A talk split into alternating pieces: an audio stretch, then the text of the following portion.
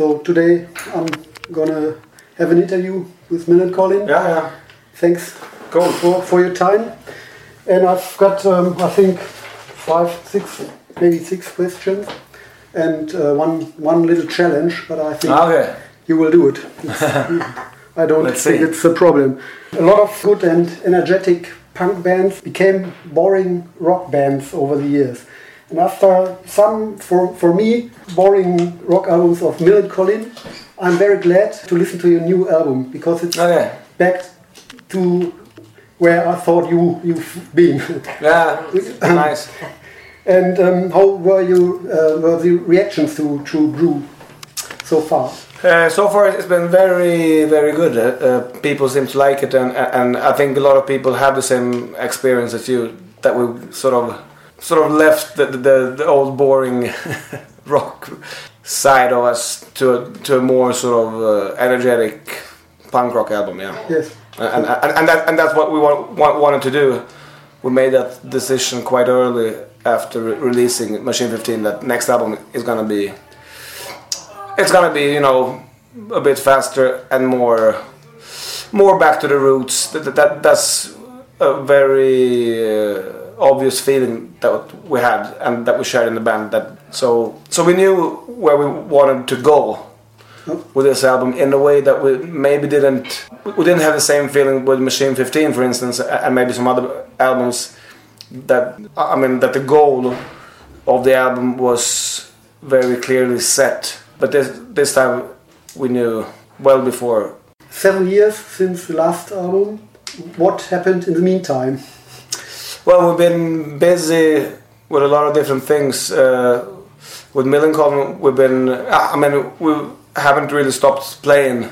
So we've done tours pretty much this whole time. Maybe not as intense as when you put out an album but but still.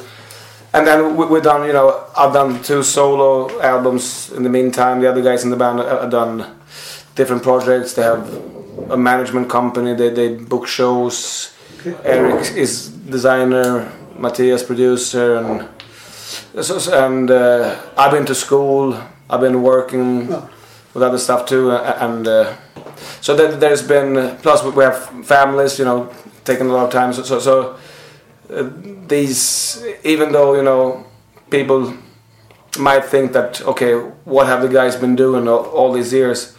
But it's been very intense And um, you're a band for more than 20 years now, and um, most marriages doesn't last that long. yeah yeah Um, what's the trick about Millencolin being a band over so much years? Well, as you're saying, I I mean, staying together as a band, that's the hardest part. I mean, to do, to have sort of the relationship work, and then to to write the music, it's maybe not not as hard, but but to stay together, eh, to to have that part uh, working is is the hardest part. Uh, and well, what we have done, I mean, we were all friends before we started the band, so uh, me and Mathias been been in the same class in school from when we started school uh, as Okay. six seven years old. So so so we have that sort of ground to stand on. You know the the friendship, and then I think it also has to do with the fact that we everyone in, in the band has a certain role in the band, and, everyone is contributing uh, with input into the band and the output uh, economically is split equally so so it doesn't matter if I write most of the songs or, or you know Erik is doing uh, uh, all the artwork. I mean everyone is doing their part and then we share everything. And I, I think that's if you do that there's at least you can't fight about money. A- and so and then I mean, but but, it, but it's not easy. I mean, I mean, we've had our, uh fights in the band, uh, and you know, we have had uh, different times in the band when we were when we didn't know if we were going to continue, and and, and I was maybe the one that's always been a bit, uh, uh, you know, the one that's sort of been most skeptic and sort of because I try to analyze everything like like what what are we doing here and and is this really is the band you know, the main thing in our lives, you know, and, and or should I do something else? You know, I'm always sort of asking these questions, and, I- and I think that's important. And but we, we had at times when the band, yeah, when, when we didn't really know if we were going to continue, and especially before this. Sorry, just uh, uh, we have to try to restart the router. Ah, okay. Uh, so I was saying, yeah, uh, and before this album, I mean, uh, one of the reasons why it took so long is also because we weren't sure that we were going to make an uh, album. So, but instead of sort of pushing it and, and try to sort of desperately try to make an album uh, just because you know I, I don't know why, but but but but we didn't do that. We just, waited and until we felt ready. And the So- result is very good. I, Yeah, I, I think sometimes you have to sort of let go, and, and then and then it, if if it's worth coming back, it will come back to you. Yes. And, and, I understand. Probably 10 years ago, I saw you at a festival in Herne, in, it's in the Ruhr area. It was a big festival in, indoor.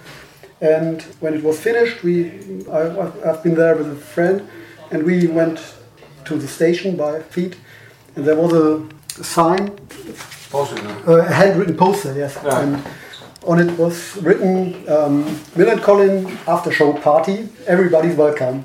And there were Oh, some, some, some guys who, who were doing a garden party and put this poster on to get people inside. And Ah, okay. we went inside and got beer and drinks and we said, hey, you should, you should take money from the people who come, get, uh, come in. And they said, "Oh, that's a good idea." And then so they took money, and but there still came people, and it was a big party, and we had a lot of fun. But it's had nothing to do with Millencolin. Ah, okay. Just just a few of guys said, "Oh, they were playing. We during the after show party." Ah, okay. I usually then it was uh, unofficial. It's unofficial. just just some guys. Yeah. And um, do you have any party crasher stories? Well, actually, we're here in, in Cologne at a Live Music Hall, and last time we played here with Bombshell Rocks, there was a big party. Uh, while while our, our tour manager was doing the set, settlement, the two bands got shit faced, and we were throwing chairs from, from the roof, and, and people were going crazy. So, so that's a memory I have here from from this place. okay.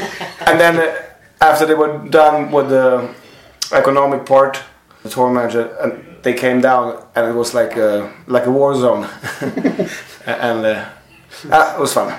Okay, that's a good story.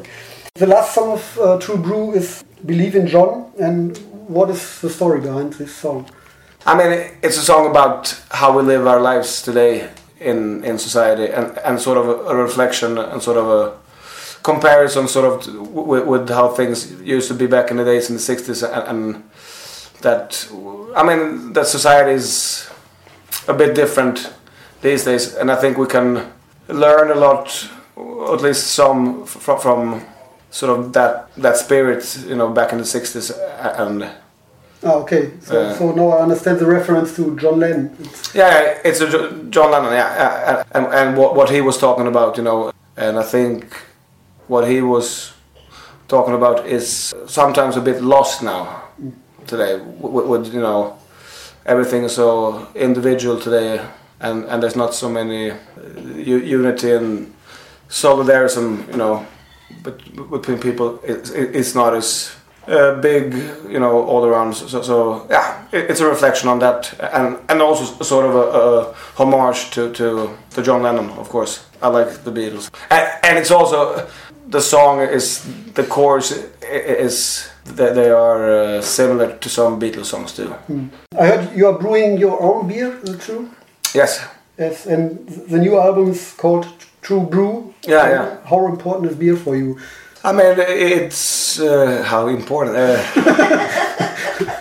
it makes the world go round. Uh, uh, no, I mean we all like beer uh, in the band, and I brew beer. But it wasn't me. It was Larzon who came up with the title for the album. Okay. But uh, and it's I don't know. I think it's it's a good name because it can mean a lot of different things, and and it sort of captures sort of our- you know the spirit in the band when we made the decision to make this album that that we were waiting for the right moment and, not sort of rushing things and just you know to keep it true you know and, and and do it for the right reason you know do it because we wanted to do it and because we felt that that we uh, you know like each other in the band and that we have something to say and, and for us it felt very like true. So so true brew was a good name because the brew is the album. That's what we do together